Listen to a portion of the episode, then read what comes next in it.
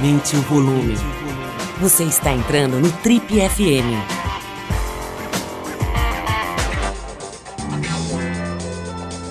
Oi, pessoal, boa noite. A gente começa agora então mais um Trip FM, o talk show da revista Trip.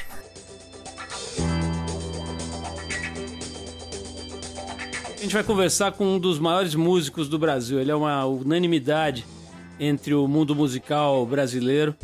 Uh, além de ser um virtuose, né, um exímio guitarrista, é também uma figura muito eclética. Então ele transita em todas as áreas da música com muita fluidez.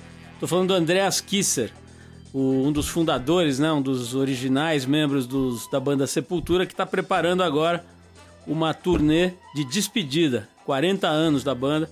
Eles vão fazer essa turnê para encerrar esse ciclo, como ele mesmo fala, né? E a gente conversou com o André sobre muitos ciclos, inclusive a perda da esposa dele, né? O André enfrentou a duríssima experiência de estar ao lado da companheira dele de mais de 30 anos de casamento, que infelizmente faleceu há cerca de um ano e meio, vítima de um câncer. Também muitas outras coisas, muitas outras coisas nessa conversa, além dessa questão da bandeira, né, de se falar mais sobre a morte, de entender melhor esse processo e lidar melhor com esse processo no Brasil. A gente falou também de outras coisas, como o São Paulo Futebol Clube, a paixão dele pelo futebol, sobre a força do metal, né, do rock pesado no mundo e é, também sobre as coisas que ele andou aprendendo nos últimos tempos, né? não só com essa experiência dura vivida por ele, mas com a vida mesmo, com a idade e com a passagem do tempo. André, é um prazer te rever, cara. A gente se conhece há muito tempo, mas não tem, infelizmente, a chance de se ver toda hora. Mas eu quero começar esse papo, cara, uma, fazendo uma coisa muito chata, muito desagradável para mim, que é transmitir saudações tricolores do meu filho para você, cara. Eu na qualidade na qualidade de corintiano, nesse momento o futebol é um assunto que não me interessa muito, mas é ele é um, um, um São Paulino completamente roxo e quando ele soube que eu ia conversar com você, ele já sabia, Pô, ele nem sabe de nem bom, sabe hein, direito. Meu? Ele nem sabe direito o que é o Sepultura, cara, mas ele sabe que você é um guitarrista São, São Paulino. Que então coisa, né, cara? Pra... Engraçado isso, mano. É, engraçado porque meu filho, quando ele era mais jovem, mais novinho, né, o Johan, eu sempre usei a camisa do São Paulo, ia para ensaio, ia saía para show, para show e tudo. Então ele falava para os amigos que eu era o guitarrista do São Paulo Futebol Clube, que eu trabalhava é, mas... no clube de músico. Certamente ele não mentiu, né, cara? Porque você tem uma ligação forte assim com essa coisa de São Paulo, de futebol, de uma certa forma, você representa o time, né? Um dos, dos vamos dizer, pilares aí dos torcedores importantes, ah, que tem uma visibilidade. Torcedor, sem dúvida. É, eu não tenho nada a ver com a política do clube, né? Nem sócio do clube eu sou. Eu sempre morei muito longe do Morumbi. Sempre foi uma frustração minha, né, meu? Eu tava sempre morando eu morava no ABC, né, em Santo André, depois vim para a Zona Leste, que é mais perto de Itaquera do que Morumbi. é, enfim, e mas torcedor, pô, eu acompanho São Paulo, sou fanático desde moleque, né? Em 1975, meu pai me levou no estádio pela primeira vez no São Paulo e Santos. São Paulo ganhou de 1 a 0, ganhei minha primeira bandeira. No Natal daquele mesmo ano eu ganhei um uniforme completo do clube, né, mano? E, e e, pô, como São Paulino, desde 75 até hoje, eu vi todas as grandes conquistas do clube, mano. Sabe, historicamente, pô, eu vi todos os títulos nacionais desde 77, acompanhei de perto todos, né? Os, os brasileiros, os, uh, as Libertadores, os Mundiais, né? Toda a carreira do Rogério Ceni, o Raí, todos esses caras, mano, assim, uma, uma história maravilhosa, né?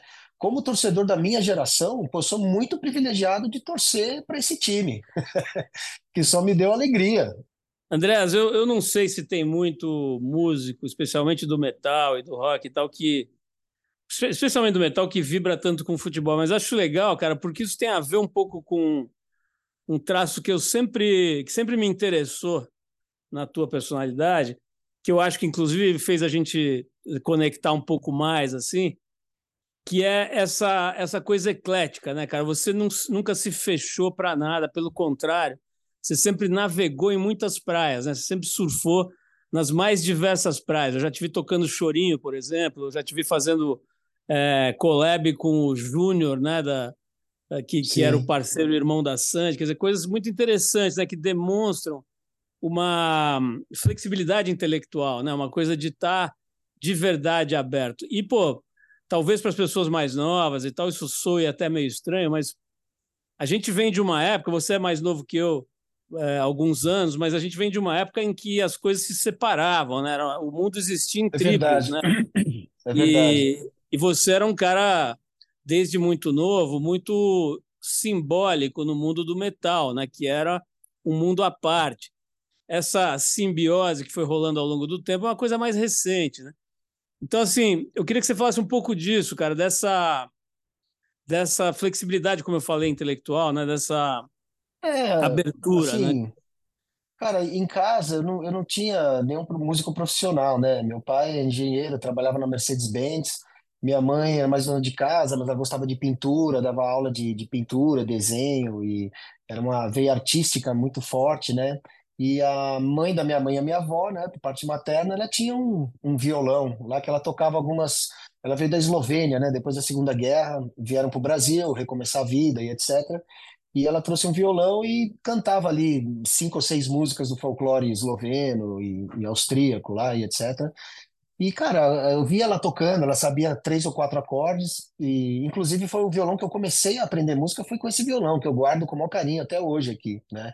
E, e em casa a gente ouvia de tudo. Uh, assim, minha mãe tocava um pouquinho de acordeon, né, brincando, né? Tinha lá um acordeon, uma sanfona, e, e, pô, tinha disco do Martinho da Vila, da Clara Nunes, tinha da Elis Regina, Bee Gees, eh, tinha um disco do Help, dos Beatles.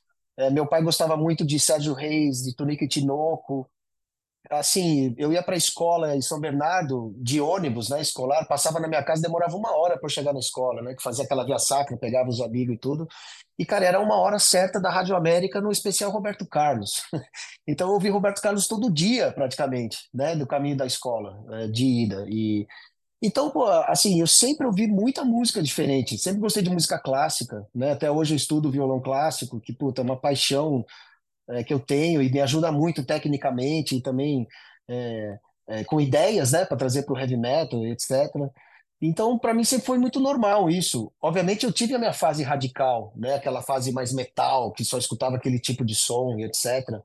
E, mas foi uma fase breve, né? Foi uma fase breve que acho que o próprio som do Sepultura demonstra isso, né? Essa coisa de buscar elementos novos, instrumentos é, alheios ali ao rock and roll para fazer música pesada, né? Como o próprio KZD, o Roots, né? Enfim, acho que música é isso, arte é isso, né, meu? É, essa coisa de tribo, você falou muito bem, aquela época era tudo muito dividido, tinha o pessoal do skate, o pessoal do, do metal, tinha o pessoal, sei lá, do, do The Cure, tinha a galera que curtia né, mano? Era bem dividido, mas, cara, eu tinha amigos em todos os grupos, cara. Para mim era sempre uma. Não era motivo de divisão, mas era motivo mais de curiosidade e motivação para conhecer alguém novo, entendeu? As minas, por exemplo, as, mi... as minas era do caralho. Andar com umas minas gatinhas que curtia The Cure. né? Melhor do que andar com umas minas que curtia Sodom, sei lá, com todo respeito, né, mano? Elas... Mas enfim. Essa, essas meninas que você tá falando que curtiam The Cure devem ser as avós das meninas emo de agora, né? Exato, exatamente. É bem isso, era aquela coisa lá do ABC, lá do, do Santo André, né? É, eu, eu, frequentei muito também lá o clube do tênis, o tênis clube lá em Santo André, onde rolava ali umas disco, né? E, e, cara, assim, eu sempre respeitei muito, né? Nunca, nunca briguei por causa disso, né? A gente tinha as discussões, eu defendia o Ozzy e meus amigos defendiam o ACDC, por exemplo, né? Tipo aquela coisa, não, isso aqui é melhor, e o solo, não sei o quê. Aquelas brigas que, de preferência, né? Mas para mim isso aí sempre foi muito estimulante, cara, sabe? Pô, aí quando o Sepultura começou a ficar mais famoso, eu comecei a conhecer é, o Titãs, né, a galera do Paralamas, o... e cara, eu sempre gostei de tocar. Eu tô aqui porque eu gosto de tocar, mano, né? Não é para, sei lá, para ser famoso, para pegar menininha. É... Ajuda bastante, não vou, não vou negar. Mas não é o, o, o, foco. O foco é tocar, mano, sabe? Pô, qual o privilégio de conhecer todas essas bandas, de todos esses mestres, né? Porra, já toquei com Uh, o Sérgio Dias, toquei com a Rita Lee, mano, toquei, puta, mano, com tanta gente, cara. É, dentro e fora do Brasil, né, de estilos diferentes. Isso só me trouxe informação, trouxe conhecimento. Você conhece o artista é, por, por trás da, da música, né? O pessoal, é, as fraquezas e isso, isso você aprende muito com isso, né? No seu próprio dia a dia da, dessa profissão, que não é fácil, né? O artista sobe no palco de peito aberto, né? Uma coisa muito frágil né? no, no final das contas. E você tem que estar preparado para aquilo, no sentido de você ter o foco daquilo que você é, o que você quer, né? Você ficar preso com o cabelo, ah, meu cabelo está caindo, não sou mais aquilo que eu sou. Enfim, para mim é, é, é, o lance da essência da música, né? Da arte, porra, de aprender, de tocar violão, tocar guitarra, tocar reggae, tocar blues, é, tocar violão clássico. Puta, isso me abriu tanta porta, mano. Você falou do chorinho, né? Eu, eu postei na pandemia um, um, duo com meu filho, com o Johan, tocando chorinho. E, cara, e aquilo me abriu a porta para fazer um disco com o Pupilo e a Cel, só de violão, violão sete cordas, com versões de músicas nacionais e internacionais, que foi, mano, uma luz na, durante a pandemia, né? Então, isso é maravilhoso, né? Uh, toquei com a Ivete Sangalo ano passado, e escutei muita crítica, obviamente, né, do, do mundo mais radical, e fiquei até um pouco surpreso que isso existe ainda, sabe, mano?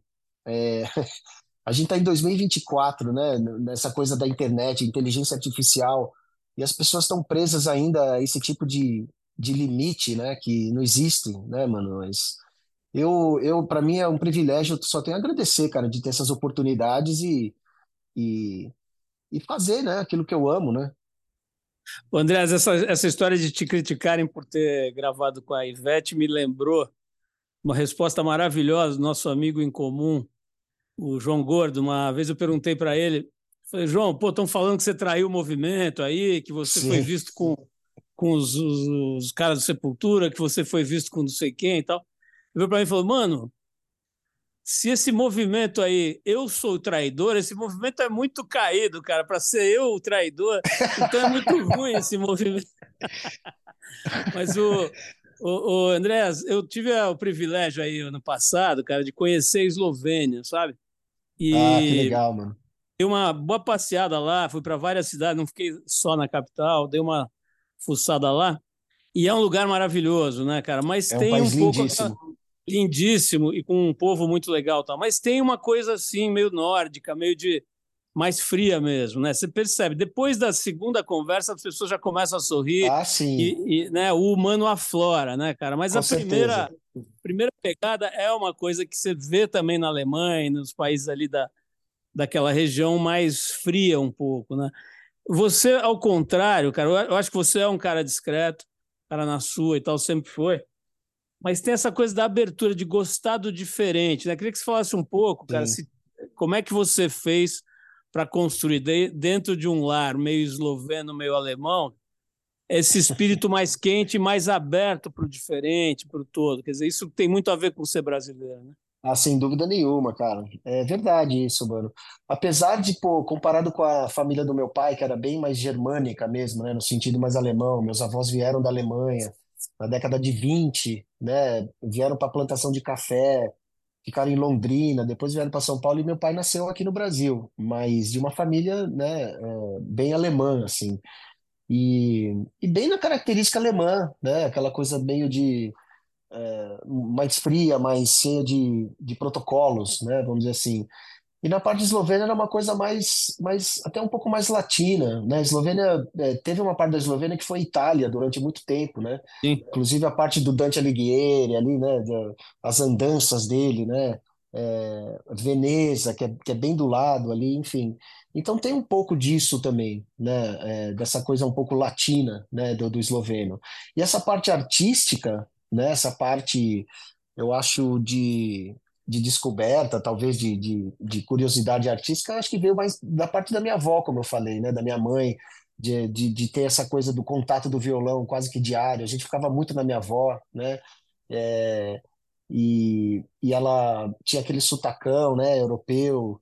E, pô, ela, ela cantava maravilhosamente bem, cara. Ela tinha uma voz lindíssima, super afinada é, todas as irmãs dela, né? Eu tenho algumas fitas cassete aqui delas cantando, é, emocionante de ver, mano, sabe? É, é quase profissional o negócio, de tão natural e tão bonito que é. É, e eu tenho uma foto antiga da minha avó, acho que ela tinha vinte e poucos anos, de uma foto de família ainda na Eslovênia, e ela é a única que está com o violão na mão, né, tocando. Então, é, essa veia, assim, veio muito de observar de perto, né, de ver, de sentir um cheiro de violão, de pegar, sentir a corda, mesmo não sabendo tocar, né? E quando eu comecei a tocar, eu comecei com o violão dela, indo para uma professora de violão que era na mesma rua da minha avó. Pegava a minha bicicleta, Caloi 10, botava o violão nas costas, ia para lá, tinha aula, voltava para minha avó e minha avó era a primeira cobaia, né, de ouvir o que eu estava aprendendo, e os acordes, fazer pestana, aquela desgraça que é uma mano, é realmente muito difícil no começo, né? E, cara, ela foi a minha primeira, é, minha primeira fã, né? De apoiar, de falar, ó, como tá bonito, nossa, você está evoluindo, olha, essa música é muito linda, e etc, né? Dando apoio, emprestando o violão dela. É, enfim, é, eu acho que esse estímulo, ele sempre foi fundamental. Acho que no Sepultura a gente tem isso, né? Do estímulo da família, né? De acreditar, é, meu pai, apesar de, de não entender muito bem o mundo do rock, etc., ele sempre apoiou, né? Levou a gente no Rock in Rio em 85, mano. Puta, eu e minhas irmãs, uma aventura, né? Minha mãe comprou minha primeira guitarra. Enfim, uh, os Cavaleiras também, a mesma coisa o Paulo, né? Numa época que vários amigos nossos tiveram que procurar um emprego para sustentar realmente, né? Aquela idade que você vai ter que fazer alguma coisa, escolher faculdade, whatever é, a gente teve o apoio da família para ir para o ensaio, para tocar, e acho que eles né, realmente viram que aquilo não era uma brincadeira, era uma coisa que a gente realmente colocava tudo ali, né? Se preparava, estudava, enfim. E, e deu no que deu, né? Acho que o apoio deles foi fundamental, assim, né?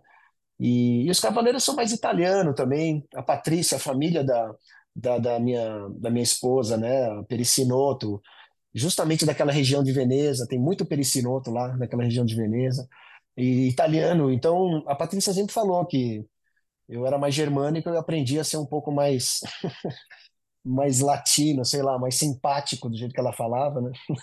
Por causa dos italianos, né? Ô, Andrés, o...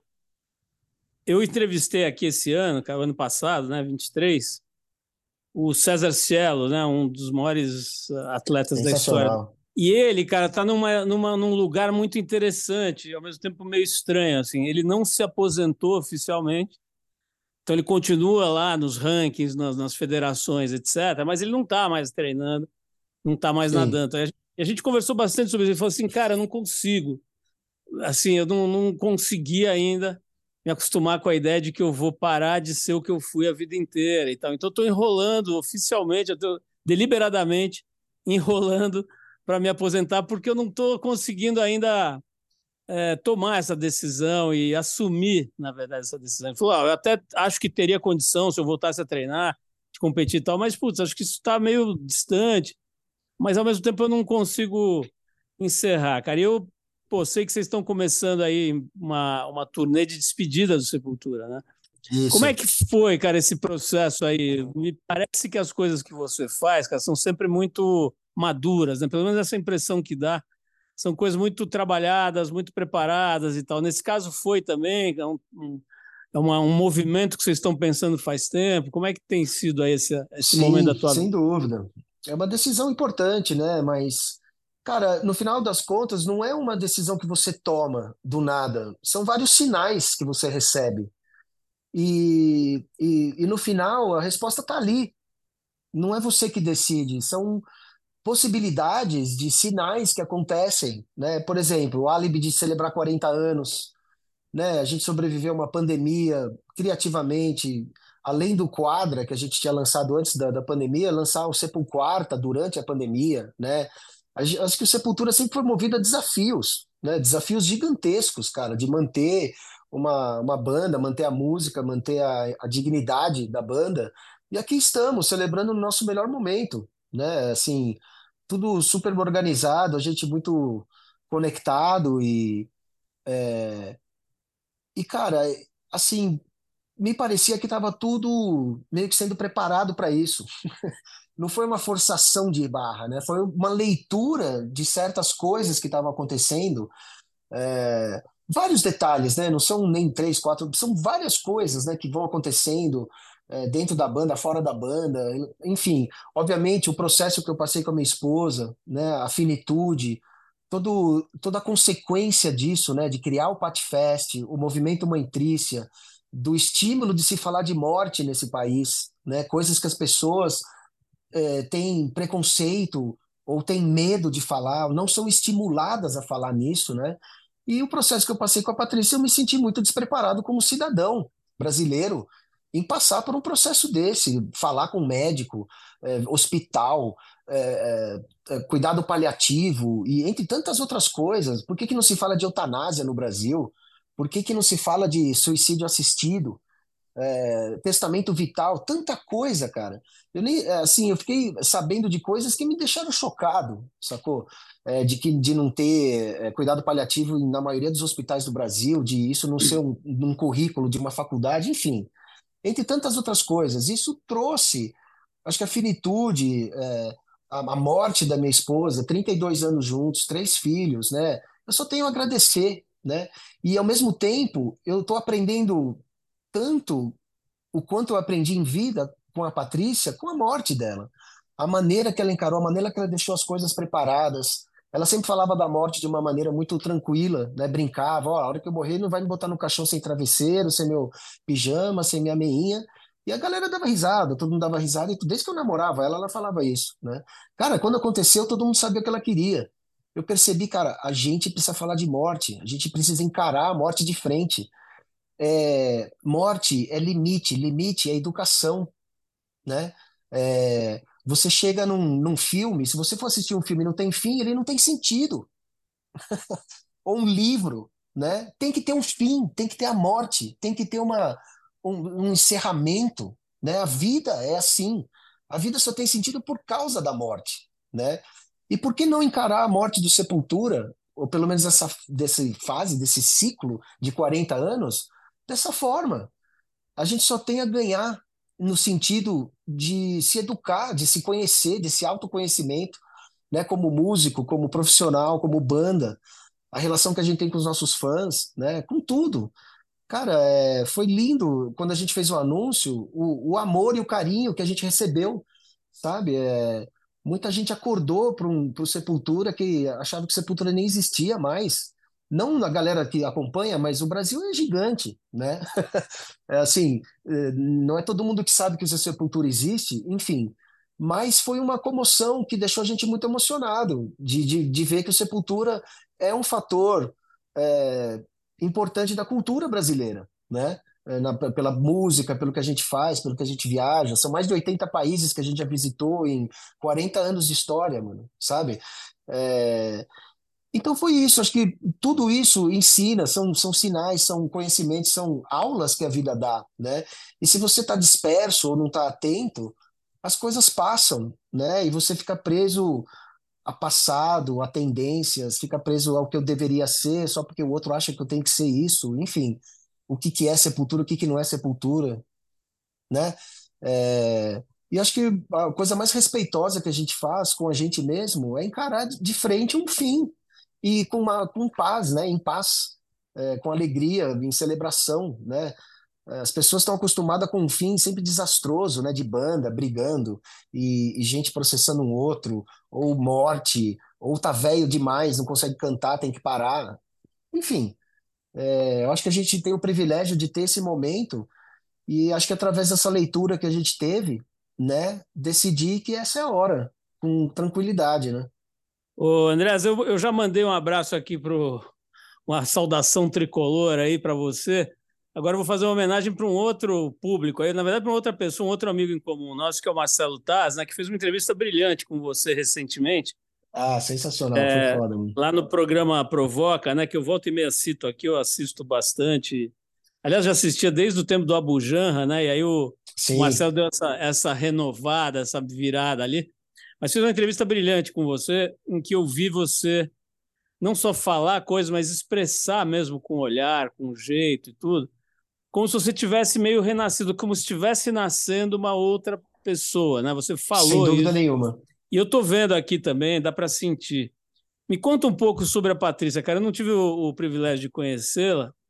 Queria saber como é que vocês se conheceram, porque você faz parte de uma categoria de, de roqueiros, né? Que são os roqueiros casados por muitos anos. Eu me lembro aqui de cabeça do, por exemplo, do Paulo Miklos e o, e o Belotto, né? O Tony Belotto também, que Sim. O, o Paulo Miklos também, né? A esposa dele faleceu, mas ficou casado décadas. O, o Tony também. Tem vários outros. É engraçado, né? Porque tem essa esse mito do da, da, dessa Sex, coisa drugs da, and rock and roll, né?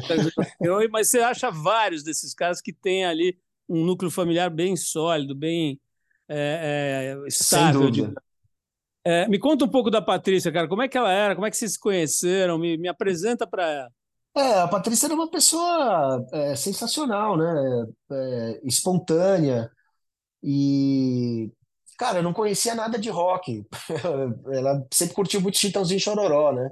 era assim fanática, o estilo preferido, gostava de El Chan, gostava de Xuxa, aquela coisa menudo, né, quando ela era mais jovem, aquela coisa bem da cultura brasileira da idade dela, né? Ela ela nasceu em 70, né? E estaria fazendo 54 hoje. Hoje não, né? Esse ano. Mas engraçado porque a Mônica Cavaleira, ex-mulher do Igor, né? Fui eu que apresentei para o Igor, porque a Mônica a gente se conheceu na escola, justamente no Colégio Singular, lá em Santo André. Era uma amiga de escola, né? Que é, a gente é, tinha essa relação até antes de, de, Sepultura, né? Quando eu entrei na banda, é, a gente começou a, a, a, sair, enfim, ela conheceu o Igor através de mim e eu a conheci a Patrícia através dela, porque ela estudava na Faculdade de Medicina em Mogi das Cruzes, né? A Mônica fazia odontologia, a Patrícia medicina. Enfim, e eu gostava, assim, eu tinha umas, uns recortes da Luciana Vendramini. vou, vou admitir aqui, né? Playboy, né? aquelas revistas, não sei o quê, adesivo, e, e, e, curtia a Luciana Vendramini, né? Tinha lá meu, minha, minha pastinha da Luciana. E, cara, a Patrícia tinha aquele cabelinho, né? Daquela época, a franjinha, não sei o quê. Falava, pô, você vai adorar essa amiga minha, não sei o quê, eu tenho cabelinho e tal. E, cara, aí foi. Acabei conhecendo ela, 1990, cara. E, e a gente começou a sair, assim, acho que as nossas diferenças foi o que, o que mais grudou a gente, né? É, ela não sabia nada de metal, é, enfim, a gente foi se conhecendo e é, é uma pessoa que não exerceu a profissão, né? Ela meio que se formou em medicina e depois a gente se mudou para os Estados Unidos, porque a Sepultura estava começando a pegar, enfim, 91, 92, né, com a Rise. A gente se mudou para os Estados Unidos no, no, final de 92. É, enfim, ela quis até exercer a profissão lá, mas acabou não exercendo. É, ficou meio, né, assim, não sabia falar muito inglês, começou a aprender a língua, nós compramos uma casa, enfim, as coisas começaram a acontecer, a nossa vida começou a acontecer fora do Brasil, né? A gente casou em 94, aqui no Brasil, mas já morando lá nos Estados Unidos. A Júlia, minha primeira filha, nasceu em 95. E aos poucos a Patrícia foi conhecendo o business, foi conhecendo as pessoas, conheceu o Ozzy Osbourne, conheceu o Robert Plant, que foi engraçado que a gente estava no Maxud Plaza, Sepultura tocando com o Robert Plant lá no Hollywood Rock. Eu estava esperando ela foi pegar uma coisa no quarto e ela desce com, com o Robert Plant no, no, no elevador, caralho. E trocando ideia com o Robert Plant, ela chega assim e falou: Ô, ô, ô, Neném, né? Chamando de Neném, esse aqui é o Bob. Caralho, você não sabe quem que é o Bob? Eu não tinha a mínima ideia que era o Robert Plant do Led Zeppelin, sabe? E aí ela foi aprendendo, pô, foi conhecendo essa gente, conhecia, conheceu todo mundo, né? Todos os holds, as bandas, enfim. E, cara, ela começou a, a, a também a, a, participar disso. Ela, numa época, ela começou a fazer os tour books, né? Que eram livrinhos onde tinha todas as informações das turnês. Hotel, eh, viagem, passagem de avião, horário de show, horário de passagem de, né, em tudo, enfim. E ela começou a fazer isso para as turnês, e, e a Mônica começou a marcar passagem, enfim, de alguma forma elas começaram a participar, né? Tanto é que ela, ela virou produtora, depois trabalhou com a Marina de la Riva, né? uma cantora que, que mistura música brasileira com cubana, é, produziu a carreira solo do Sérgio Brito também, do Titãs, por um tempo. É, e também ajudou muito nos, no, no Tom e o Rodrigo, que tão, são managers hoje do Sepultura, né? Foi muito, teve muito a mão dela, ela sabia ler muito bem as pessoas e, e falava com todo mundo, né? A Patrícia era uma pessoa muito espontânea, mano. que ela chegava nas pessoas e, e falava, não tava nem se conhecia ou não, falava da blusa, falava, nossa, como você é linda, ou sei lá, ó, puta, sei lá, qualquer coisa, né? Então ela conversava com todo mundo e, e ela deixou uma marca maravilhosa, cara, porque com a morte dela a gente vê esse tipo de, de carinho e afeto, o quão importante a Patrícia foi na vida de tanta gente, mano. Cara, ela me falava tudo, né? Mas ela pagava a faculdade de pessoas que precisavam. Eu falava, ó, oh, tô pagando faculdade de não sei quem lá do, do não sei da onde. Não, beleza, let's go, entendeu? Estamos podendo, a gente faz, entendeu? Ah, porque precisa de passagem que a menina vai para a França prestar um, um, não sei o quê, pá. É, um monte de coisa, pequena, outras maiores. É, ou ajudava com, com contato, ó, fala com essa pessoa que vai resolver tal. Cara, quando a, a Patrícia passou por aquele processo, seus últimos dias, a gente teve a oportunidade, digo, oportunidade de se despedir, né? Porque foi um processo lento, enfim, toda aquela aquelas dúvidas minhas, tudo vendo aquilo acontecer e, e me sentindo de mãos atadas em vários aspectos, né? E muita gente foi lá se despedir dela, amigos, pô, gente que estudou com ela que eu nem conhecia pessoalmente, puta, eu, assim, foi lindo, ah, foi tão triste, mas foi tão lindo, cara, assim, é, e, cara, lindo de ver como as pessoas. Desculpa, cara. Pô, Paulo, desculpa, cara. É que faz tempo que eu não, não vou nesse lugar. Mas o Fica amor, sabe, que as pessoas. O amor que as pessoas têm com ela, velho. Como ela mudou a vida de tanta gente, cara, pra melhor, sabe? E, puta, mano, é, é muito bom sentir isso, né? Que eu fiquei do lado de uma pessoa que não tinha máscaras, velho. Sabe, até o último momento ela foi ela, brincando e, puta, sofrendo, mas preocupada se vai pagar conta, se não vai, mano. Assim, maravilhoso, né? Surreal. É, como eu disse, só tenho a agradecer, né? A ter, a ter esse, esse privilégio, sabe? De ter essa pessoa do meu lado e a família que a gente construiu e, e ver que não foi uma mentira, né? É, você tantas vezes conhece as pessoas que estão do seu lado, né? Durante tantos anos e acontece um negócio mais forte e elas se revelam, né? Muitas vezes de uma maneira muito negativa. E a Patrícia não, mano. Sabe? É, foi um negócio que, que foi lindo de ver. Isso me inspira muito, né? Por isso que eu tive. Para mim, eu nem pensei duas vezes. Para mim, foi tão natural. Eu tenho que falar sobre isso. Eu tenho que fazer perguntas. Eu tenho que questionar. Eu tenho que estimular esse país a falar de morte, mano. A gente pode se preparar melhor para esse momento. Vai todo mundo passar por isso, mano. Qual o problema de a gente falar de inventário? Como que você quer seu caixão? Quer enterrar? Quer queimar? É, enfim, é, o, o terreno lá do inventário tá, tá tudo pago, o imposto. Ó, meu funeral tá tudo certo. Você não vai se preocupar com isso. Mano, qual o problema de se falar isso, né? Ô, Andrés, eh, eh, eu quero entrar nesse, nesse assunto, mas antes, cara, me interessa muito. Assim, acho que não existe regra, né, para o amor e para atração e para e para o casamento no sentido maior da palavra, né? Mas é bastante frequente que pessoas bem diferentes se aproximem e se, e se completem, né? Você sempre foi. Eu, eu- a gente se conhece Sim, há mais de 30 anos, mais de 30 anos, mas não, não tem tanto contato, se vê de vez em quando, bate um papo cada 5, 6 anos. Infelizmente, né? Poderia ser mais frequente, mas dá para sacar, cara, que você é um cara muito amoroso também, né? E muito aberto, tem uma, um coração muito grande e aberto, mas é menos verbal, né, cara? Um cara que demora um pouco mais para você chegar aí dentro sim. e tal. E ela, pelo que você está me contando, cara, era o contrário, né? Ela chegava dentro dos outros, né? Me fala um pouco, você se apaixonou mais pela franjinha da Luciana Vendramini ou por esse lado dela ser um coração mais expansivo e ir para dentro das pessoas? Pelos dois, né, cara? Assim, desde o primeiro contato que a gente teve, foi muito espontâneo tudo, mano. Mesmo porque eu não tava julgando ninguém, querendo fazer um estereótipo da mulher que eu queria, entendeu? Assim, eu fui, eu fui indo, ela foi indo, a gente foi indo. Foi aprendendo um com o outro, né? Não tinha assim. E as coisas da minha vida naquela época estavam acontecendo de uma forma fantástica, né, mano? Fazendo uma grana com Sepultura, fazendo aquilo que eu amava, com, né, a possibilidade de morar fora do Brasil. porra, tava muito exciting, né? Todas as coisas muito excitantes, assim, né? É, a gente era jovem ainda, né? É, tudo acontecendo, assim, né? Então, é... Eu acho que eu aprendi a ser mais espontâneo também, né? Apesar de eu ter assim, meus li- meus limites, né? Eu tenho esse lado germânico também.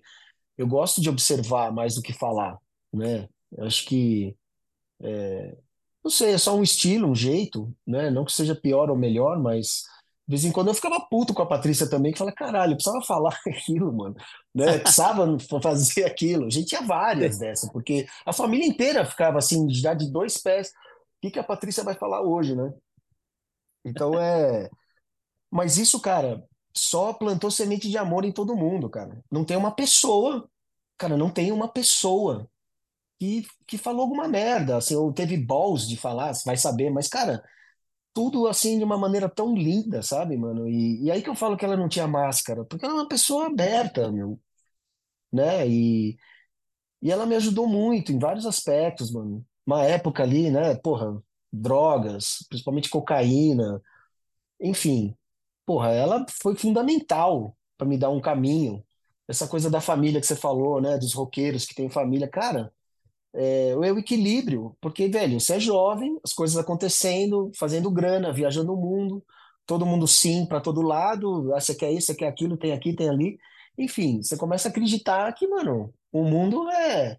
Você volta para casa, você espera, né, que cadê o backstage, cadê minha toalha, cadê minha água, né? Você acha que tá todo mundo a seu dispor, mano.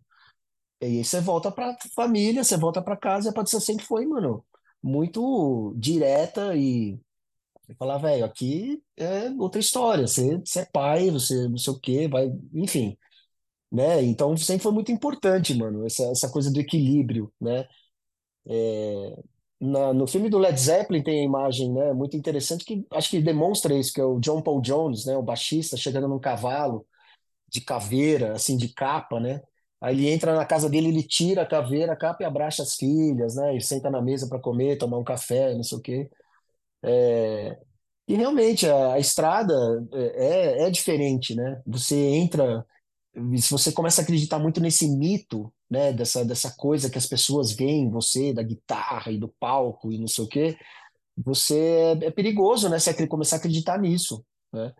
E esquecer do que a essência, sei lá, de onde você veio. Para mim é sempre importante lembrar, porra, por que que eu tô aqui fazendo isso, cara? Porque eu amo tocar guitarra, eu amo música.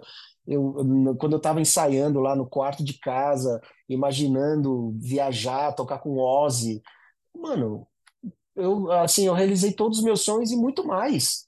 Puta, nem conseguia sonhar o que a gente conquistou como músico, como profissional, eh, como uma banda, como Sepultura no, no contexto do histórico brasileiro, né, mano? É, é maravilhoso, cara. Também só tenho a agradecer né? Mais um momento assim de falar, pô, tudo tem um fim, cara, né? E um vocês escolhem, outros não.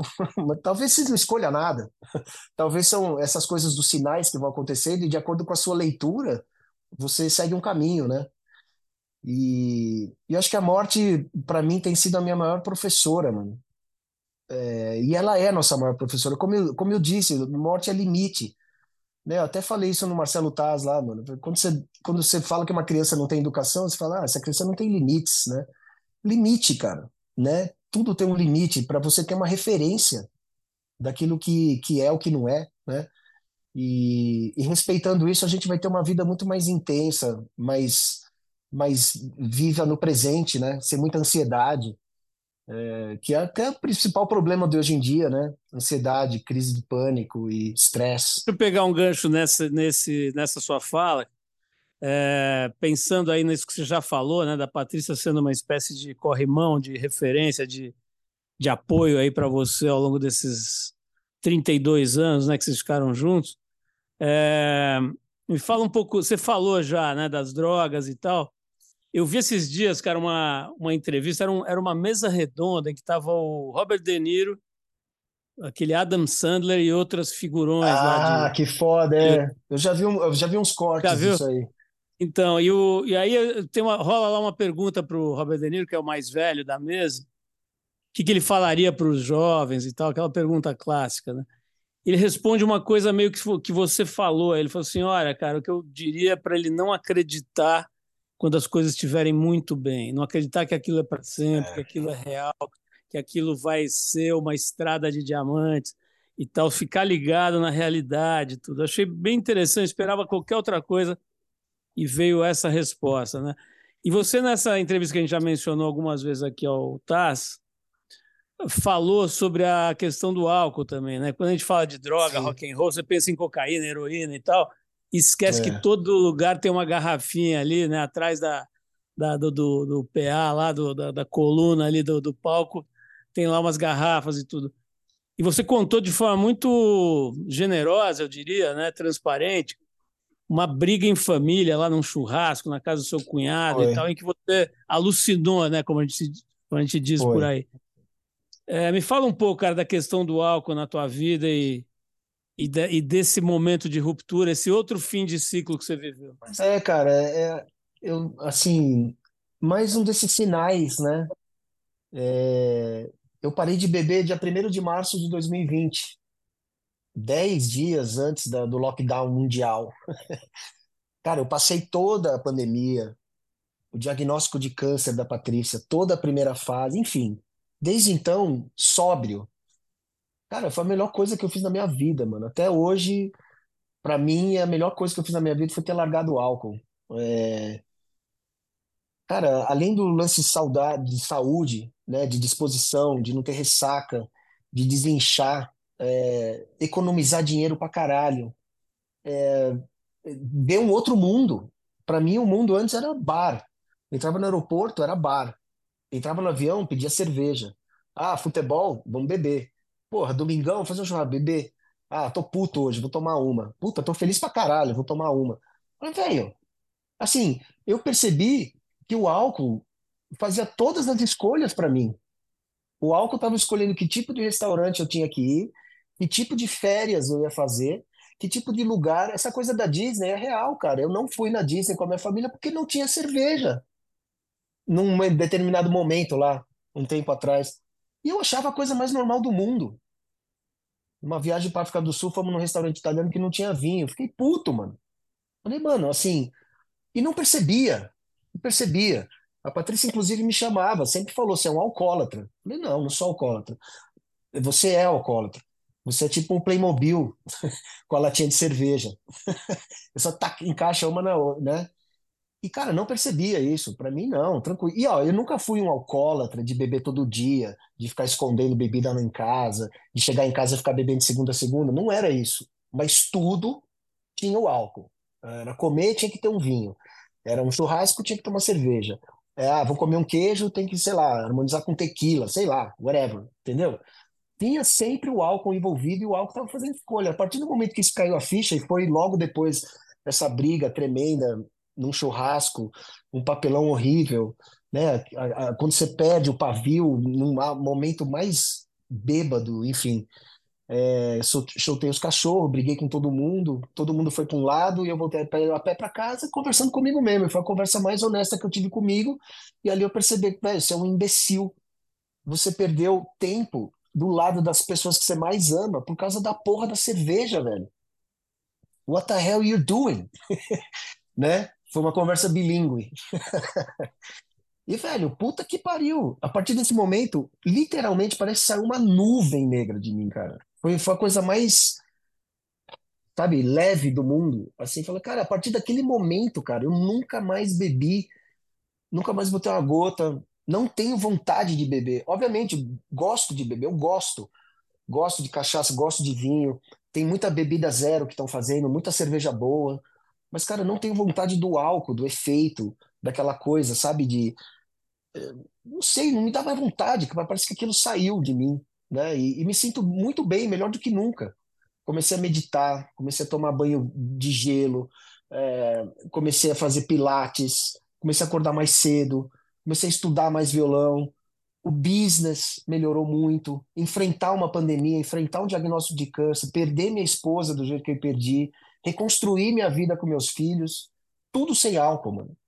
Se eu tivesse o álcool como opção, cara, seria uma perda de tempo, energia, dinheiro e talvez um desastre total. Porque ali você vai ficar num buraco, engano com você mesmo, achando porque eu, sendo uma vítima. Não tem vítima na história. É o fato, a vida que a vida é essa. E o fato é que eu só tenho a agradecer, entendeu? E você vê isso mais claramente. O paladar muda, o olfato muda. Cara, tudo melhora. Tudo. Físico, é, sei lá, relacionamento com as pessoas. Cara, só tem coisa positiva. Não tem um lado ruim. Não sinto, não sinto saudades de, sabe? Mesmo porque tem bebida zero, que, pô, já sacia uma degustação com alguma coisa, um, um espaguete com um vinho zero. Tá ótimo. E você não fica tomando lá três, quatro garrafas, cinco garrafas durante a noite. Você toma duas taças, tá ótimo. Cara, você falou já algumas vezes sobre a, uma espécie de, de movimento né, que você está tentando puxar. Tem algumas outras Sim. pessoas também fazendo isso, que é sobre essa história da gente fugir da morte. Né? Assim, tem uma coisa meio infantil é. de, de virar a cara, de não querer falar, de ter um gigantesco tabu, né? É, vou Exato. deixar de lado, vou deixar de lado aqui as frescuras com você e dizer que a gente está nessa aqui na Trip há bastante tempo. A gente já fez edições inteiras da revista ao longo de décadas sobre a morte, falando com ah, pessoas sim. que estudam isso e tal. Inclusive a Ana Cláudia Arantes, que você conhece, que foi a primeira médica a falar em cuidados paliativos no Brasil, Exato. a gente homenageou, te homenageou no Trip Transformadores há acho que uns seis anos, sete anos para mil pessoas que estavam presentes lá e tal. Quer dizer, é um tema, cara, sobre o qual a gente reconhece a ignorância da sociedade brasileira. A gente tenta fazer alguma coisa dentro das nossas enormes limitações. Né? A gente é uma pulga aqui na sociedade brasileira, a gente trip. A gente tem feito, a, a ponto, para você ter uma ideia, cara, de um ano atrás, mais ou menos, a gente ter feito um especial morte aqui no programa de rádio, de tantas matérias, tantas entrevistas que a gente tinha, a gente deu para fazer um especial. E, e, uma, e uma delas, cara, foi com uma menina que eu não sei se você chegou a conhecer, Ana Michele Soares. Ela fazia, ela tinha uma espécie de codinome, um apelidinho que era Ana Mi. Ana Mi, ela, sim. É, ela era uma menina, uma jornalista, enfim, como tantas outras aí, trabalhando no mercado é, de publicações e assessoria de imprensa e tal. E um belo dia ela teve essa, esse diagnóstico, acho que inicialmente foi um câncer de seio que acabou tendo um processo de metástase e tal. E muito cedo, sabe? Com, acho que, se eu não me engano, menos de 30 anos e tudo. E aí ela passou alguns anos lidando com isso, né, com recursos limitados, financeiros e com ajuda de amigos e tal. Ela não era de São Paulo, enfim, uma, toda uma situação bem complexa. E ela acabou, cara, fazendo um negócio muito interessante que foi é, compartilhar a vida que ela estava tendo a partir do diagnóstico. Ela começou contando para algumas pessoas, pessoas é, é, estimulando para que ela falasse mais e tal, e ela começou a fazer isso de forma pública mesmo nas redes sociais e começou a, a ter uma atenção muito grande, assim, de, enfim, muitos seguidores, muitas pessoas interessadas, porque ao mesmo tempo que a gente tem esse, esse enorme preconceito, esse tabu, a hora que você fala de morte com sinceridade, com verdade, todo mundo se liga, né? Porque está dentro Exatamente. da gente. Né? E, e aí, cara, eu tive, eu tive o privilégio de entrevistar, foi uma entrevista muito, muito é, emocionante aqui para mim e, e, difícil até num certo aspecto, você está falando com uma menina jovem, você precisa tomar muito cuidado para não é. ferir suscetibilidades, ao mesmo tempo com uma profissional. Então foi um papo muito legal, cara, que ensinou muito para gente. Acho que quem ouviu também se ligou um pouco sobre a importância de falar disso. Mas tudo isso para dizer o seguinte, cara, um dos pontos que mais me chamaram a atenção no, no livro dela, inclusive, ela escreveu um livro bem legal, é a questão dos médicos, cara. Esse é um ponto que, se, se a gente tem tabu para falar de morte, cara, a hora que você vai falar sobre o comportamento dos médicos, esse é. tabu multiplica por 10, porque tem toda a questão de classe, de ética, de, enfim, de, de interesses financeiros e tudo isso. Né? Mas a verdade é que ela, eu acho, André, que nós estamos aqui com é, nós vamos fazer esse ano 40 anos desse programa também, cara, é contemporâneo do Sepultura. E eu acho que a primeira vez que eu li um texto, cara, no, nesse programa foi um pedaço do livro dela em que ela fez uma carta para os médicos. E, e era uma coisa tão verdadeira, cara, tão delicada e ao mesmo tempo contundente, cara. Parecia uma pessoa acariciando alguém e depois enfiando um bisturi. Sim, é um negócio sim. muito foda. Mas em resumo, cara, ela falou muito quanto ela sofreu pela incompetência, não só técnica, né, profissional, mas a incompetência emocional de muitos profissionais de saúde, né, que não sabiam falar com ela, não tinham conhecimento específico sobre a questão dos cuidados paliativos, né, sobre o que fazer Sim. com uma pessoa nessa situação, e acabavam ferindo muito mais, acabavam prejudicando muito mais do que curando. Né? Sim. Queria que você falasse um pouquinho disso, cara. Como é que foi? Quer dizer, eu quero que você fale de toda a experiência de estar do lado da Patrícia nessa passagem, mas eu queria saber se você tem algo a dizer especificamente sobre isso, cara, sobre essa mitificação cara, dos médicos, né? Sim, e sobre a realidade. Sem dúvida nenhuma. Esse foi um dos pontos principais meus ali, quando a Patrícia estava lá ainda, nos últimos momentos, nos últimos dias, conversando com a equipe. Aliás, eu não tenho nada que reclamar da equipe lá do São Luís, do, do da Reddor. A equipe de paliativo foi fantástica.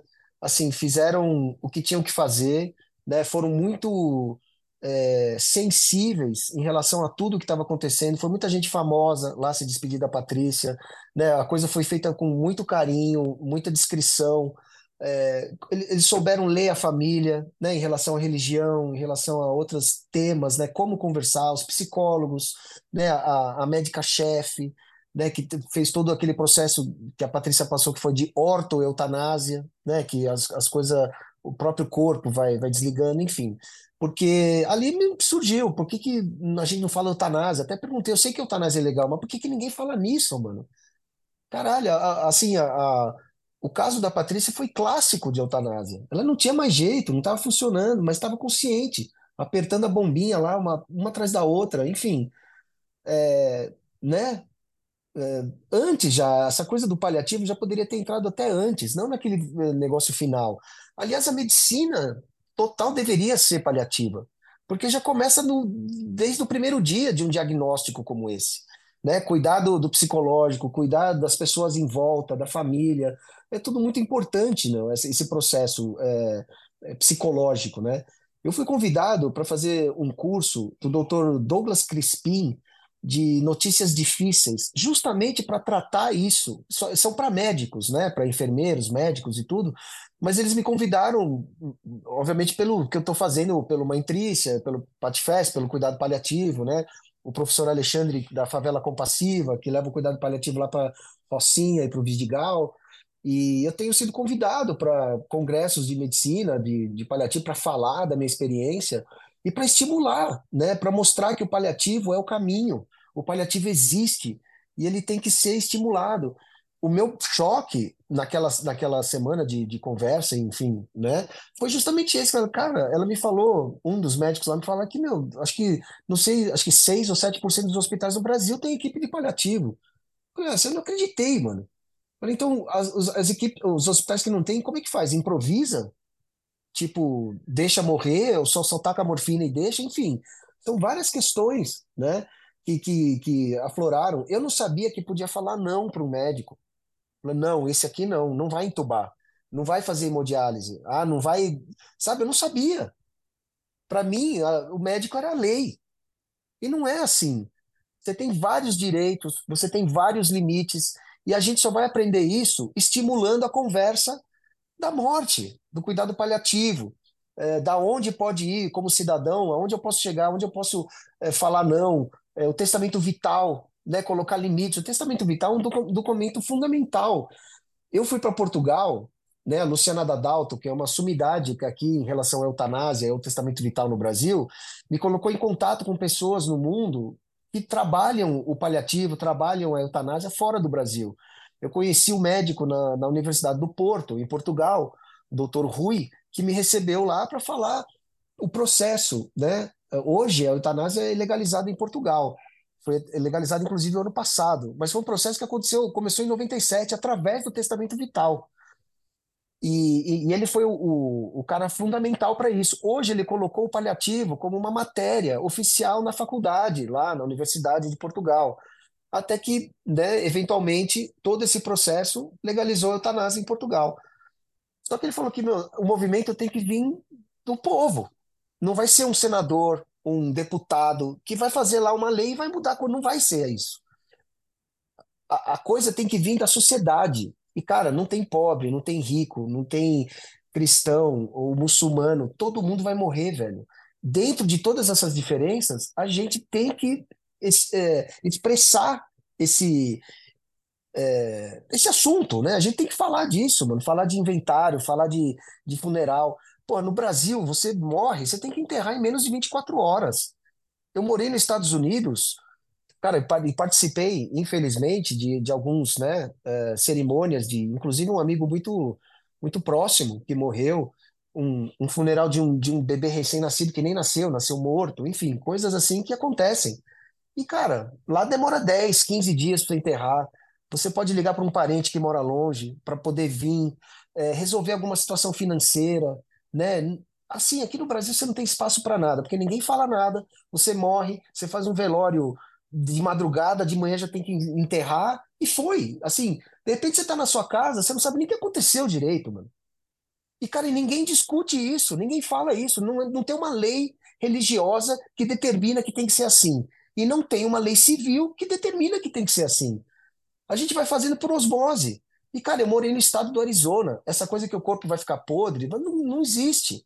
Eu morei no deserto do estado do Arizona, nos lugares mais quentes do planeta, e lá tem os refrigeradores e tudo que é, guardam o corpo em determinado momento para resolver tudo, e vai lá e faz a cerimônia com uma música escolhida. Você tem tempo de, de fazer o que, o, o que a pessoa queria, você tem tempo de, de absorver, de conversar com os familiares de chorar, de, de botar para fora certos sentimentos, e não ter que resolver coisa burocrática com familiares, que você não vê há muito tempo, muito deles, e falar uma coisa que vai entrar atravessado e vai criar trauma para o resto da vida, vai criar briga, vai criar advogado, enfim. Aí é o efeito dominó, né? E, cara, e ninguém discute isso, ninguém fala isso, ninguém é estimulado a falar isso dentro de casa, com o avô, com a avó, com mãe, com pai, com filho. A morte acontece em qualquer idade, né? Enfim, e esse é o processo que eu quero estimular aqui no Brasil, cara, porque é um buraco gigantesco. E, cara, a evolução que teve desses últimos anos do, do assunto cuidado paliativo, ela é significativa. Né? Você vê, pô, o Pelé passou por isso, foi, foi mencionado lá, cuidado paliativo, não sei o quê, é, a própria Rita Lee, né?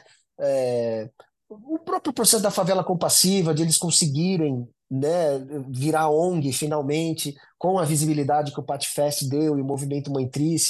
Agora criaram no Congresso Nacional uma coisa oficial, né, que é quase um ministério do cuidado paliativo ali. Inclusive que o professor Alexandre da Favela Compassiva foi convidado a fazer parte desse grupo. Então, cara, a evolução está vindo, né? O problema é que o Brasil ainda é um país muito arcaico, né? O Brasil é um país gigante. Eu acho que aqui no Brasil deveria ter, ser feito como nos Estados Unidos da América, no sentido de cada estado ter uma certa autonomia. A legalização da maconha, por exemplo, num país como os Estados Unidos, faz perfeito sentido de não tratar a Califórnia como Texas ou a North Carolina e não tratar Recife como é, ou Pernambuco como Rio Grande do Sul. Por que, que não começa a legalização da maconha, por exemplo, na, em Pernambuco? Ou a gente tem um processo de eutanásia no Brasil, no Mato Grosso do Sul, talvez. E uma coisa que a gente possa pegar por fases, fazendo testes, e não ter uma discussão nacional, que é praticamente impossível nesse país. Por muito preconceito, muita galera de igreja, né, de religião, que não fala de aborto, não fala de eutanásia, eh, não consegue definir o que é vida, o que é morte. Enfim, um monte de coisa que atrapalha no sentido mais objetivo da coisa, da gente resolver como cidadão brasileiro, se preparar melhor para esse momento, né? Assim, poderia ser uma possibilidade de a gente ver certos assuntos mais polêmicos de se tratar em estados diferentes. Nos Estados Unidos funciona assim porque é uma cultura deles e em vários, em vários sentidos, em vários é, aspectos faz muito sentido. O Canadá já liberou a maconha a cannabis direto, porque é um país completamente diferente, é uma salsicha, né? É, tudo bem, tem a parte francesa e, a, e, a, e a, a, britânica, mas eles têm uma unidade ali de discussão nacional, né? Estados Unidos já não é assim, é bem mais parecido com o Brasil, né? Você tem lá a direita, a esquerda, super dividido, do mesmo jeito que a gente tem aqui, com a galera mais conservadora, outras é, mais abertas, enfim.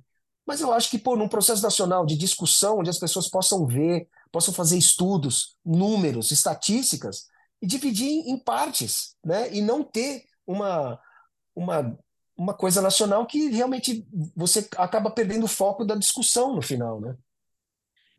É, eu acho que até dá para ir até um pouco mais longe, por mais que a gente seja um país tosco em vários aspectos, né? Maravilhoso em alguns aspectos e tosquíssimo em outros. Mas talvez até sonhar, cara, com isso incluído nos currículos de educação, né? Porque o ideal é que as crianças aprendessem sobre a morte, né? que a gente aprendesse isso desde cedo, né? E ao contrário, você vê, por exemplo, às vezes uma mãe passando do lado de um lugar tem uma pessoa morta, um animal, às vezes um cachorro é. morto, tampa os olhos da criança, não deixa Não olhar, leva a criança para o funeral e, e, e, bota uma coisa como se fosse uma coisa, uma punição. Morte não é punição. Morte é educação, mano. Ela tá aqui para educar a gente, não é punição. Morte não é Ô, punição, Andrés, né? Sobre essa questão mais específica dos cuidados paliativos, da própria burocracia, da própria questão financeira envolvida e tudo, né? Porque não é todo mundo que tem condição de estar num hospital legal, de estar com Exato. equipes legais, né? Na verdade, a maioria não tem. É, o que que você, o que que a Patrícia pedia, cara? O que que vocês teriam feito se vocês tivessem mais conhecimento, uma legislação mais livre e tal? Vocês teriam é, tomado outras decisões? O que vocês teriam feito? O lance da eutanásia, eu acho, a possibilidade de a gente discutir isso abertamente, sabe? Vendo o que estava acontecendo, assim, quando o oncologista sentou e falou, pô, vou colocar a equipe do paliativo, né? Eu estava em turnê na Europa, eu abandonei a, a turnê de Sepultura para vir para o Brasil, para passar os últimos dias com ela. É...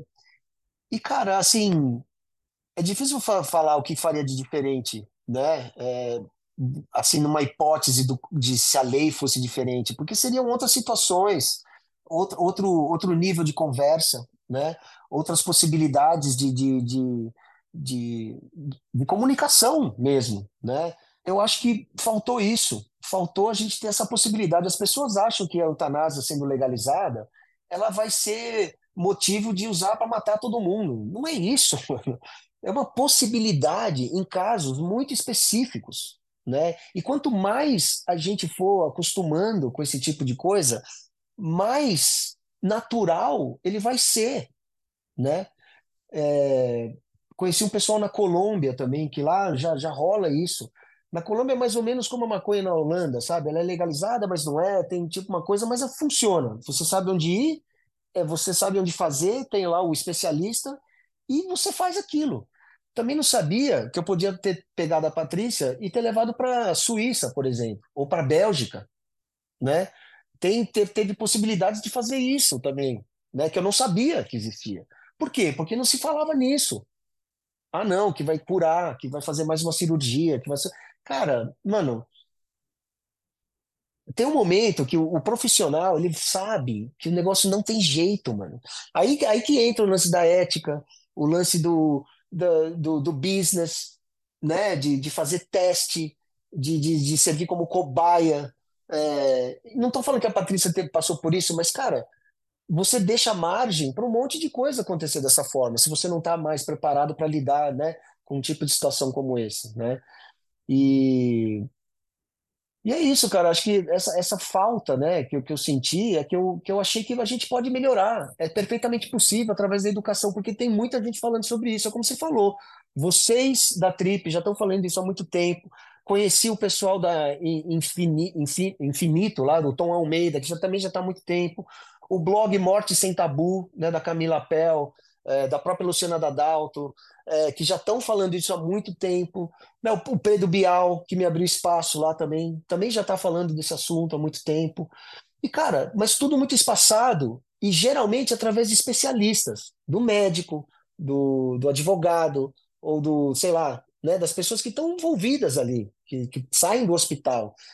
Eu trouxe a minha experiência como cidadão brasileiro, cara, que podia ser qualquer um, né? E eu acho que isso ajudou muito as pessoas a tomarem consciência de que é uma coisa não só do, do especialista médico que fica dentro do hospital, mas que é uma coisa da sociedade em geral, né? De discussão aberta para a gente falar, cara, os seus desejos vão ser respeitados, você sendo religioso ou não. A Patrícia não queria nada disso, não queria flor, não queria crucifixo, não queria padre, porque a gente nunca foi isso. Por que, que na hora da morte ia mudar? né? Então ela foi sempre muito uh, consciente do que ela sempre foi, hum, né? Enfim, mas se a pessoa quer tudo isso, vai ter, não, isso não vai ser proibido, né? O lance é ter a liberdade de escolha. O Alain Delon escolheu ir embora porque ele quis, mano. Caceta. né? Tipo, qual, assim, qual o problema, mano? O cara tá indo em paz, não sei, velho. Aí você vê suicídio, uma coisa mal explicada, nunca é muito bem, né? O cara tem que ir sozinho, é, uma coisa solitária, ao invés de fazer uma coisa, sei lá, mano, junto. O suicídio Mais digna, né? Mais digna. Mais... É a palavra, essa é a palavra. Dignidade. Dignidade, mano, respeito, a finitude. É, você vê relatos, a própria Luciana Dadalto foi para a Alemanha, a, Cintia Araújo também, que escreve sobre isso, foi lá para a Europa para ver um, uma sessão de suicídio assistido. Cara, é, elas falam que é a coisa mais pacífica do mundo, é uma coisa linda, tranquila. E, e não, não tem o um porquê não ser, né? Porque a gente vê filme, a gente vê história, é sempre né, tortura, morte, e fica uma coisa de punição, né? É, e não é isso. Eu acho que é, Castigo, é realmente um né? lance de conceito. Castigo. É, ah, morreu porque, sei lá, vai para o inferno, vai para o céu, enfim. Mas. Ô, Andreas, é, eu vou. A gente pediu para duas pessoas, até para ser coerente com o que a gente falou aqui uh, no início, né, sobre a sua o seu ecletismo, cara, duas pessoas que gostam muito de você, que são de praias diferentes, digamos, mas que têm muito em comum ao mesmo tempo, né? Primeiro foi o André Frateschi. A gente pediu uma pergunta para ele. Legal. Tá, o André, bom, então então eu vou eu vou te fazer a pergunta que o André fez, o André, porque acho que é importante falar também, cara, desse projeto que vocês estão fazendo. Aí você e um monte de gente legal estão fazendo esse projeto Hospitais, né? E o, e o, e o Frateschi pediu para você contar um pouco sobre isso, como é que é essa história. Pois é, cara, Hospitais é, é um projeto que nasceu com a Ana Butler, né? Que é ex-diretora da MTV Brasil. Pô, a gente se conhece há tanto tempo e conheci a Patrícia também, né? Desde sempre.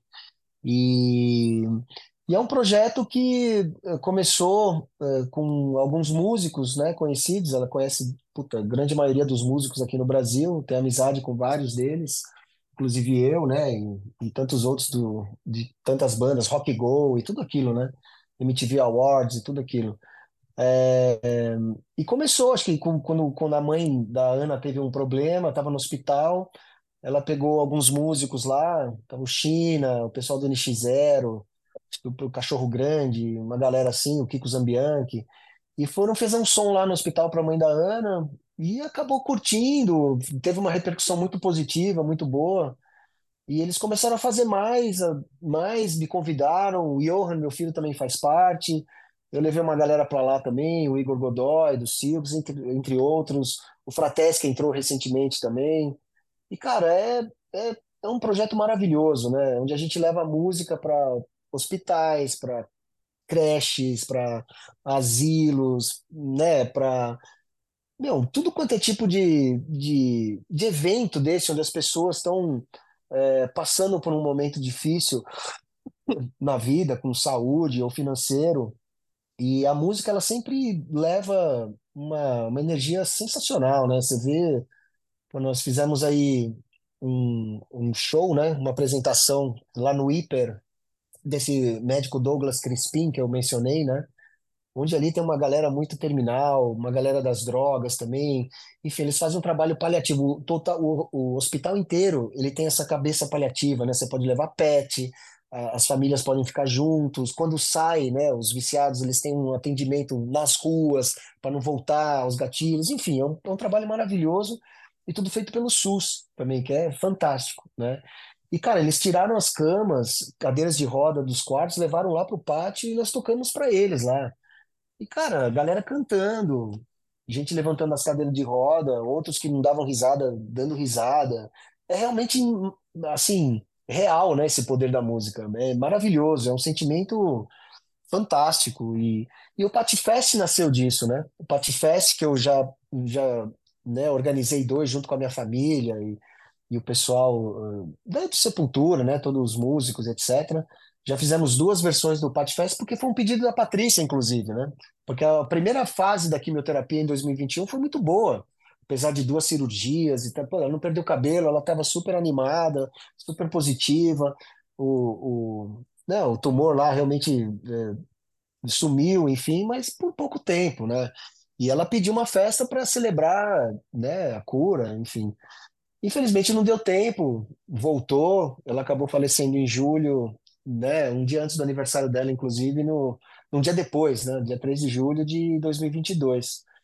E, e foi justamente aí que eu fui atrás da Ana para falar sobre isso. Pô, a Patrícia pediu a festa, a gente podia fazer essa festa, fazer esse festival, né? Em homenagem a ela. Achamos o nome Patifest lá, mas eu queria achar uma coisa vinculada com o paliativo, para que a gente pudesse, cara, assim, é o que você falou. Mano, a maioria da, da população brasileira não tem acesso a isso, nem sabe que existe, né? Estão lá esquecidas, mano. E, cara, eu queria achar isso, onde a gente pudesse realmente estimular esse. Porque é urgente, cara, é muita dor, é muito descaso, é muito abandono. E principalmente é pessoa de família, família que abandona mesmo, né?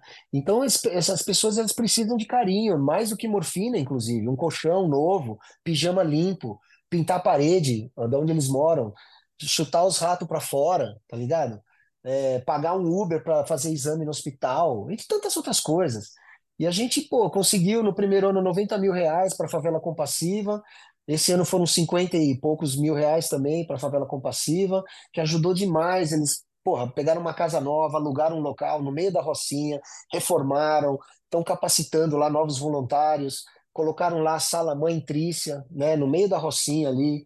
E é um trabalho maravilhoso, cara. É muito emocionante de ir lá. Já fui algumas vezes, participei de um dia de trabalho deles, falei com alguns pacientes e tudo. Porra, é, é inacreditável, assim, é, o descaso e também o, o, a quantidade de amor e afeto que, esse, que o professor Alexandre tem com a favela compassiva, né? A partir do momento que a gente achou a favela compassiva, nós fizemos a Patifest e agora nós temos essa parceria que está começando aqui em Heliópolis também, né, esse, essa coisa da, da, da, do cuidado paliativo para levar para as favelas.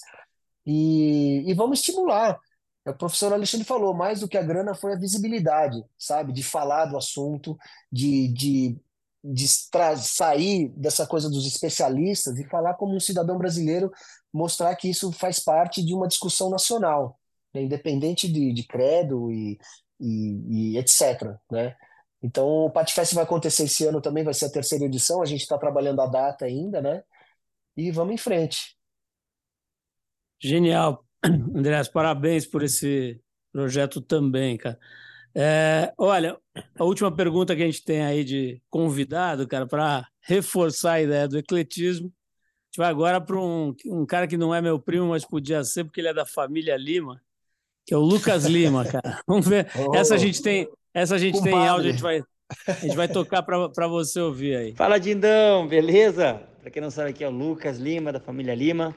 Tô aqui para te deixar um abraço, tô com muita saudade, a gente te ama muito, toda a família. E a minha pergunta é sobre bandas favoritas. Se dessa nova safra aí do metal, tu tem alguma banda favorita que tu curta mais e que te toque mais e que te empolgue mais uh, com o cenário? Aquele abraço e até logo. Abraço. Pô, cara, assim, essa pergunta deveria ter sido feita pro Theo, o filho dele, né? O Theo, ele sabe mais da- das novidades do metal do que eu, mano. O Theo, ele realmente curte metal, ele gosta de Sepultura, Territory é uma das preferidas dele desde pequenininho, é, Amon Amarth. Cara, é, é muito legal conversar com ele sobre, sobre essas bandas, assim, é, ele é um moleque muito inteligente, um, é a família é sensacional, né, cara, assim, o que eles fizeram pela Patrícia, assim, eu falei que a Patrícia sempre foi muito fã de, Titãs de Chororó, acompanha a carreira de Sandy Júnior desde, desde que eles nasceram, praticamente, né? E levava meus filhos para os shows, a gente era sempre muito bem recebido, é, e a gente começou esse contato, o Júnior participou da minha jam, né? E a gente ficou muito próximo mesmo, né? Como comadre, compadre, como a gente, né, chama um outro. E, pô, a, Sandy e o Lucas convidaram a Júlia para ser madrinha do Theo, né, cara? Pô, assim, surreal, né? Maravilhoso, assim, não podia ter tido escolha melhor, né? Não podia ter uma Dinda melhor, né? E então sempre muito especial estar com eles. é, são pessoas maravilhosas, uma família, né, de sucesso em todos os aspectos. E, e o Lucas, porra, assim, é um cara fantástico, né? De um músico fenomenal. Família Lima é sensacional. Curto muito todo mundo lá. Mas de banda de metal, cara, putz, cara, assim, eu, eu tenho um programa de heavy metal, né, na, na, na 89 FM, Pegadas de Andreas Kisser, todo domingo às 21 horas, 89.1, tá lá eu e Johan, meu filho, fazendo, falando de metal, entrevistando bandas e tudo, e tem muita coisa boa rolando, cara. Eu falaria de duas bandas sensacionais, de representatividade, que o metal realmente tem uma representatividade feminina gigantesca, até comparada com outros estilos, né? O metal realmente é, é foda. Assim, eu vou falar da Nervosa, que é uma banda que já começa, já tem uma história, teve uma mudança significativa com a saída da Fernanda, né? E que criou o Cripta, que seria a minha outra banda, né? São essas duas bandas que estão conquistando um espaço maravilhoso fora do Brasil, fazendo um trabalho sensacional, muito profissional e, e conquistando um espaço importante, né? Mostrando que o metal nacional ele tem é, a, a participação de todos, né? E todas. E é fantástico. André, você tem que dar um depoimento rápido aqui, cara. Essa, nessa mesma viagem que eu fui conhecer a Eslovênia, eu fui Ah, para Noruega, eu fui para Noruega, né? Eu estava lá com meu filho em, em Oslo e de repente, cara, a gente começa a ver as ruas mudando, assim, sabe? Começa a chegar um monte de gente saindo dos, dos metrôs, dos ônibus e das e todo mundo meio de preto e cabeludo e tal, e não sei o quê. Eu falei, pô, o que está acontecendo, cara? A cidade está sendo tomada por uma horda de visigodos vestidos de preto, tá? E, e o que estava acontecendo é que, é que tinha um festival de metal lá que reunia, sei lá, cara, bandas da, da Europa inteira. A cidade foi Sim, simplesmente to- tomada, cara, assim. E aí que eu me liguei da minha ignorância sobre o fato do metal ser, acho que o gênero mais popular do mundo, né? Sem É, dúvida nenhuma, cara. Olha, Sepultura foi para mais de 80 países. Ah, acho que na Finlândia, né, que tem mais banda de metal em qualquer parte do, do que qualquer parte do mundo. O governo, inclusive no meu programa teve uma, uma promoção de da minha audiência escolher as melhores bandas da Finlândia, patrocinadas pelo governo finlandês, de para divulgar bandas da Finlândia fora do, do país. É sensacional, né, mano? E, e obviamente Noruega, Escandinávia, né? Pô, Suécia, tem muito metal de qualidade, Dinamarca, né? São, são países importantes assim pro, pro metal, sem dúvida, mano. Andreas, eu vou ter que encerrar aqui, dá, de verdade, parece frase feita, mas dá vontade da gente ficar aqui mais um tempão, porque além de ser gostoso conversar com você e te rever e matar saudade, né? Tantos anos que a gente fica às vezes sem se falar, mas também pela relevância do tema, né, cara? Esse tema que, curiosamente, né, um dos fundadores do Sepultura levanta essa bandeira sobre a morte, né, cara? E, mas ela é tão, ela é tão fundamental, né, cara? Ela, é tão, ela revela tanto a nossa ignorância, né, a, a nossa carência de, de se elevar como sociedade, né, de parar de falar sobre besteiras e de, e de É, escoar as riquezas do Brasil para lugares que, que não fazem o menor sentido e focar nas coisas que são realmente é, universais, né, diagonais, elas tocam a todo mundo, né? E essa é uma exato. que toca a todo mundo, como você bem falou. Então, além de ser muito bom falar com você sempre, é muito útil nesse momento, né? Essa, esse depoimento, como você falou, né? Não é um médico, não é um, um especialista em, em, em cuidados paliativos, mas é simplesmente uma pessoa que vivenciou isso na pele, né? E que agora quer falar e tem esse, essa visibilidade que você tem e essa credibilidade, né? Porque uma coisa é ter visibilidade, outra coisa é ter 40 anos de, de trabalho sofisticado, de alta qualidade, como você tem, né? Então, é muito legal ver você usando esse espaço, nessa né? condição, esse, esse tal lugar de fala para se colocar e, e, prestar esse serviço mesmo, né? Para para toda Pô, a sociedade. obrigado, Paulo. É, sempre agradecer. Pô, eu tenho, uma, eu tenho uma história linda com a Trip, mano. Eu fui capa da Trip numa foto do Rock in Rio, que eu guardo também com o maior carinho. Aquela, aquela capa foi muito significativa para mim, assim. É, entre tantas parcerias que a gente fez, né? O lançamento da Choke, tem tantas outras histórias, cara. E, e Trip Transformadores também, que eu participei com o Edgar Scandurra, que foi sensacional lá no Ibirapuera. Entre tantas outras, cara. E sempre um prazer estar com vocês, cara. É, de falar de credibilidade e trabalho e, e, e, e trip é a mesma coisa, né, cara? Assim, vocês têm também uma história dentro de um Brasil de tantas mudanças e, e sempre tocando na ferida, né, de uma maneira respeitosa, estudada, né, com argumentos e, e é isso que a gente precisa, sabe? Estimular é, debates relevantes, cara, sabe? E, e para que a gente possa ter uma situação um pouco mais tranquila no aspecto de estar mais preparado mesmo, sabe? Porque as coisas vão acontecer, né? É, ignorar isso acho que é o pior que a gente pode fazer, né, meu? Então, eu agradeço o espaço aqui, cara, sempre muito honrado em fazer parte de qualquer coisa que a Trip esteja envolvida e, e tamo junto, vamos em frente. La vie. Oh, obrigado, André, pelas palavras, pelo carinho de sempre. Você ouviu mais um Trip FM, uma produção da Trip no ar há mais de 39 anos. Se você gostou desse podcast, não esquece de dar uma nota boa pra gente e de recomendar principalmente o programa para seus amigos. Isso ajuda muito a aumentar a nossa audiência e também a nos, a nos estimular para continuar trazendo conteúdo de qualidade para você. Bom, a direção e apresentação é de Paulo Lima, produção, roteiro e edição Adriano Conter. Semana que vem a gente volta com mais uma conversa boa aqui no Trip FM. Um abração para vocês todos e até lá.